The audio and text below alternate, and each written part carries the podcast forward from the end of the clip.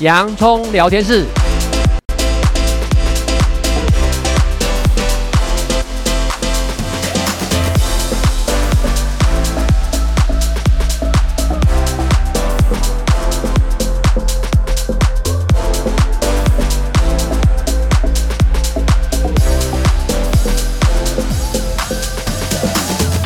这里是洋葱聊天室，人生如洋葱，要勇敢小心的剥，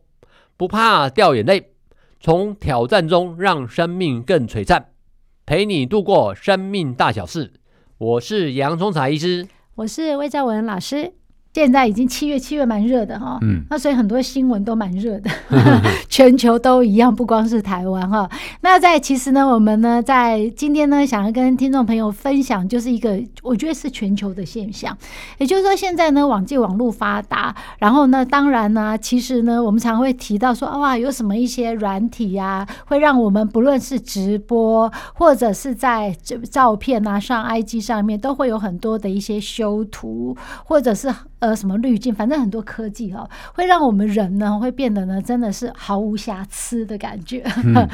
但我自己个人会觉得啦，其实每次看到这样的话，我自己心里面就会想，第一个当然会觉得，哇，那些人怎么看起来这么的年轻哈、啊，然后这么的帅气，没什么皱纹。但继而我在想说，其实那这样的话，多多少少好像失去了一些原味啦哈。但每个人其实呢，可能真的是不同年龄层，会有一些不同的一些喜好嘛。所以呢，我们今天呢，想要呢聊一个之前其实蛮热的一个呢，呃，是呃一个算是一个全球的一个消息好了啦。也就是说，在中国大陆对岸呢，之前呢有一个黄姓的一个幼教师嘛，那在抖音上面呢，他呢也因为某一件事情。爆红哈，也就是我相信我现在讲，大家应该都知道，就是挖呀挖那那位老师哈，唱了一个歌叫《小小花园》。他好像本来是一个幼教老师嘛哈，因为唱《小小花园》，那在花园里面，我们当然呢就会呢哇有一些很开心呐，我们要种植啊，让一个生命的一个成长茁壮，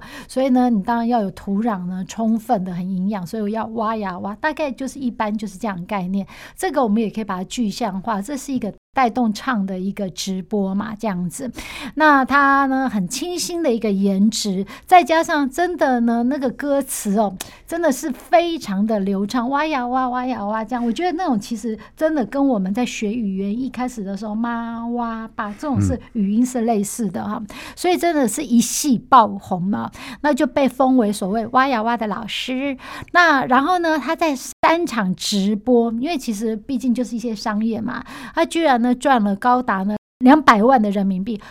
约台币哦，三场差不多是八百八十几万，所以一场差不多两百多万哈，这样。那粉丝突然呢就暴增了呢七百多万人啊！当然这个大家可以理解，随之而来才是我们要讨论的一个呢，就是随之而来就发现说哦，他真正实际状况呢，他呢事实上是因为有滤镜啊、整容啊、修图这些等等的负面的新闻就出现了。那我当然相信，在一个新闻里面一定。有真实的，那当然也有一些夸大的，这就是一个现在一个全球的一个呃媒体的一个现象啊。然后呢，之后呢，他就在直播中呢，就是等于说是洒泪啊，泪崩，会觉得说，其实他就只是一一个呢幼教老师，他的初心是希望啊带动唱等等这些。好，那我们就从这个例子哈，我们想要回到哦，就是我们今天想要跟听众朋友分享主题，也就是网络霸凌啊这件事情，因为网络霸凌层出不穷了，不是现在才出现。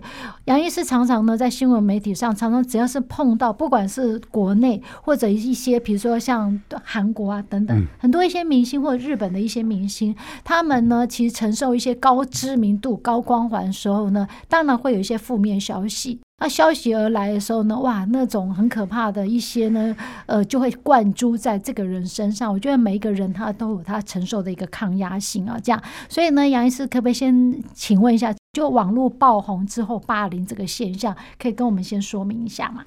其实现在这种网络世代霸凌呢，真的是全世界很夯很热的议题了哈。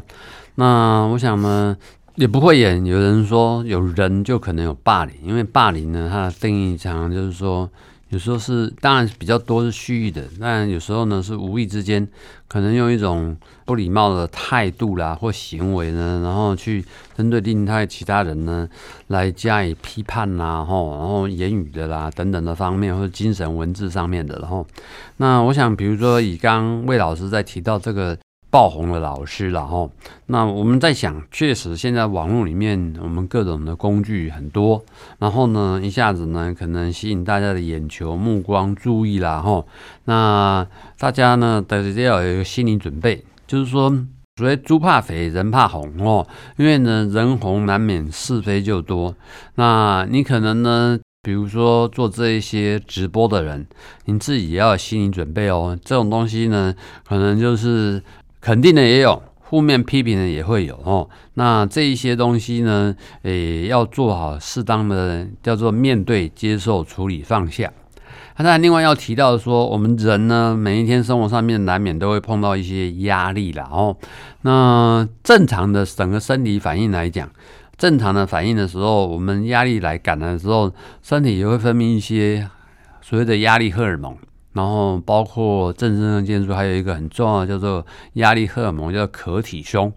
那可体松这个东西呢，它还蛮符合一鼓作气，再而衰，三而竭的哦。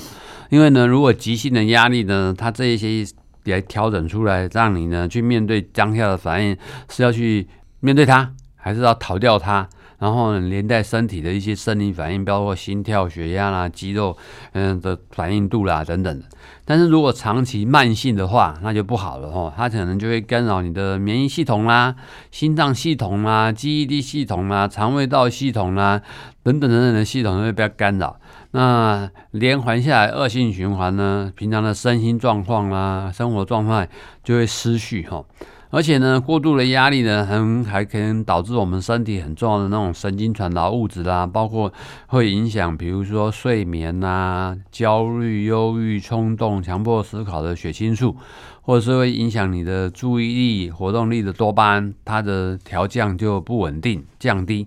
那所以这样子呢，除了生活品质变差，过度的负面情绪就接踵而来，然后呢，心理又影响生理，生理的系统就不稳定，那就变成一个恶性循环，这是不可不注意的。嗯嗯，因为呢，其实这种恶性循环就是一种呢，网络呢，因为高度自由嘛，有时候常常在讲自由很重要啊，这样，但自由呢，其实超过了呢一个界限的话，其实相对来讲，真的就变霸凌，嗯、尤其现在在这样子的一种社群媒体上面哈，因为呢，大家号称每个人都可以当然畅所欲言呐、啊，因为有这样的平台，那其实真的就算如此，大家其实将心比心啊，如果我们真的无法了解事件的全貌哈。我们真的也不要变成一个在这个可能这种恶性循环里面的一个帮凶嘛。因为杨医师，你刚刚有提到说，当我们在面对压力的时候，会有压力激素啊。刚突然想到一个问题，但是面对压力，好像我们听到压力都是不好的。那如果我面对快乐的时候，会不会有压力激素啊？快乐的时候，当然脑内呢分泌的东西呢，比如说像脑内啡啦，嗯，让你淡定愉悦啦。多巴胺的东西比较多了哦，那所谓的那种压力激素，它可能还是面对生活上什么叫压力？因为就是说你面对你可能没办法应付的状态，那个时候就会产生所谓压力感。那时候会牵扯到一种主观的感受，是客观的一些压力荷尔蒙，那是不太一样的。嗯，好，所以呢，刚杨医师说有压力的时候，我们是压力激素，其实长期分泌真的是一鼓作气，呃，再而衰，三而竭。但是如果快乐的时候，另外一个就叫脑内啡多巴胺。那、嗯、那我们当然都不喜欢，但是我们不可避免的，一定每一天会碰到压力。我们是借由呢，呃，中国大陆的一个爆红的蛙呀蛙老师呢，来提到，当我们面对呢网络社交平台上。有面对压力时，它造成的一些身心反应。那当然呢，快乐的时候也有另外一种身心反应。我们当然都希望呢，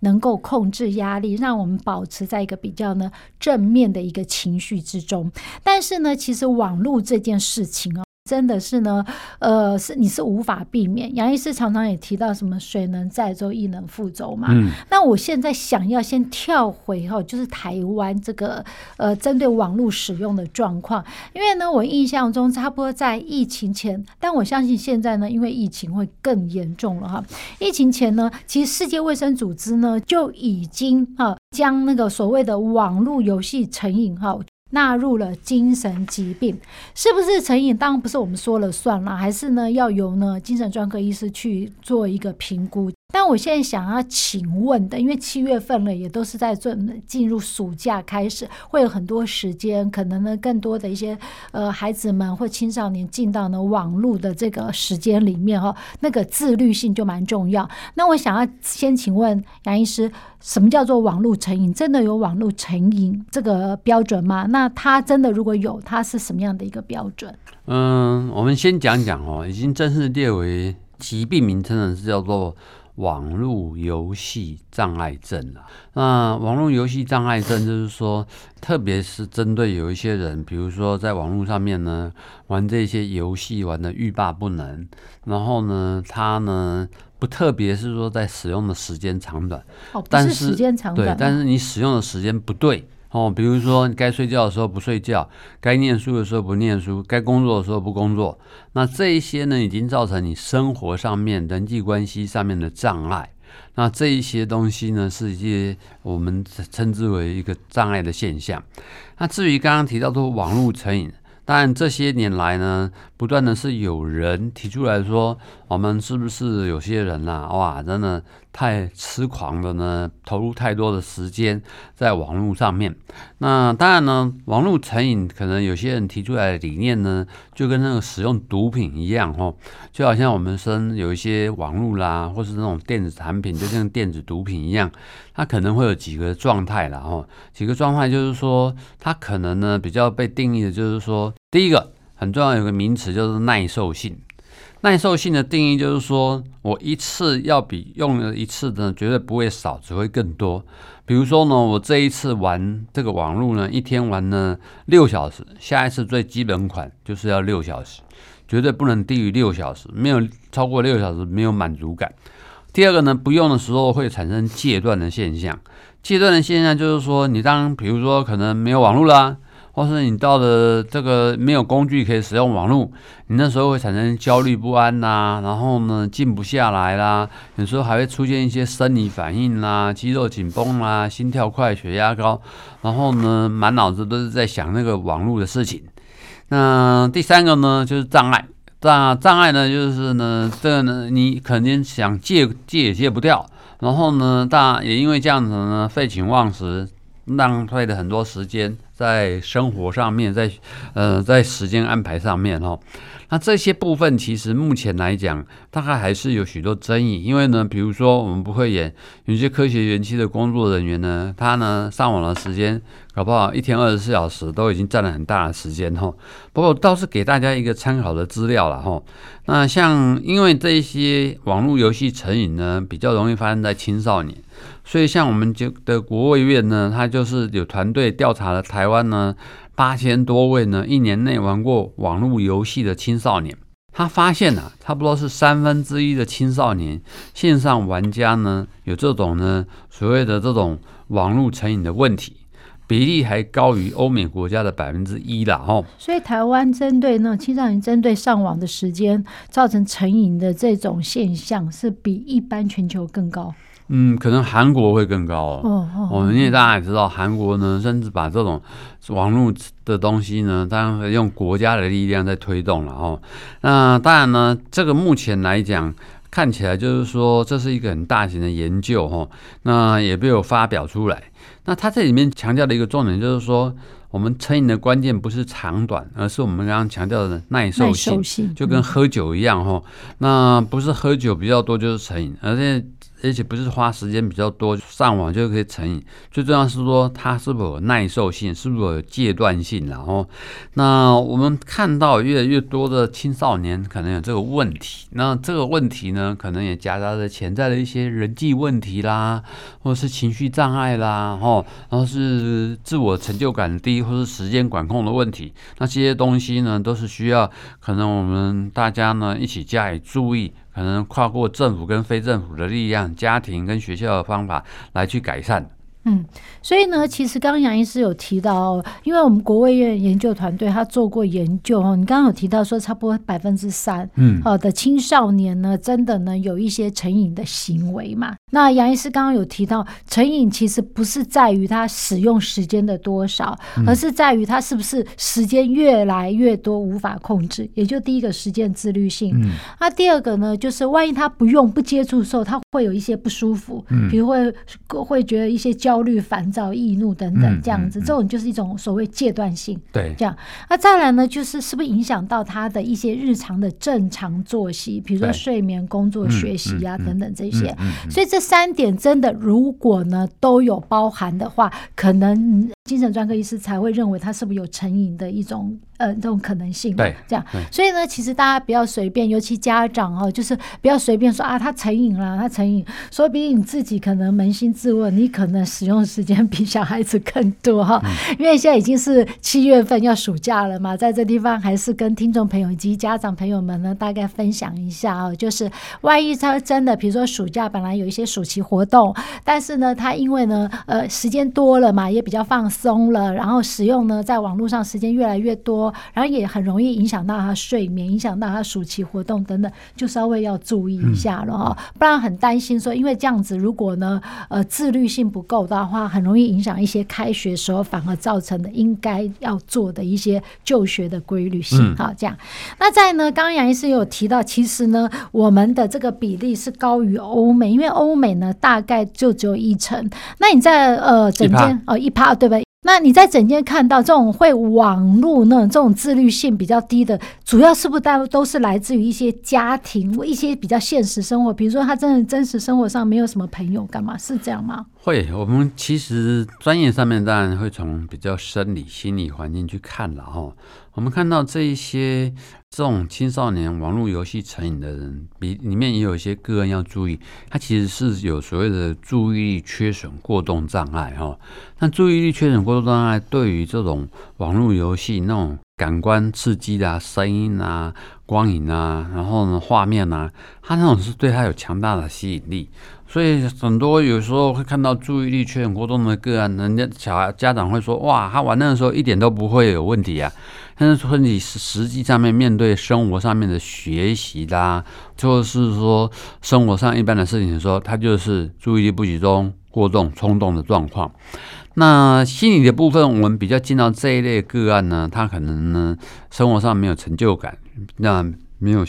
逃避现实，然后环境上面可能人际关系的互动有障碍，所以这些东西我们都要同时加以处理，才能希望他能回到正规的规律上面，然后呢，时间做好管理。嗯，所以我们今天从呢一个呢网络呢爆红现象到呢网络成瘾可能的发生的一些状态，跟听众朋友分享，因为这绝对不是单一的问题啊。谢谢大家今天的收听，这里是洋葱聊天室，欢迎下一次继续收听。我是杨忠才医师，我是魏兆文老师，拜拜。拜拜。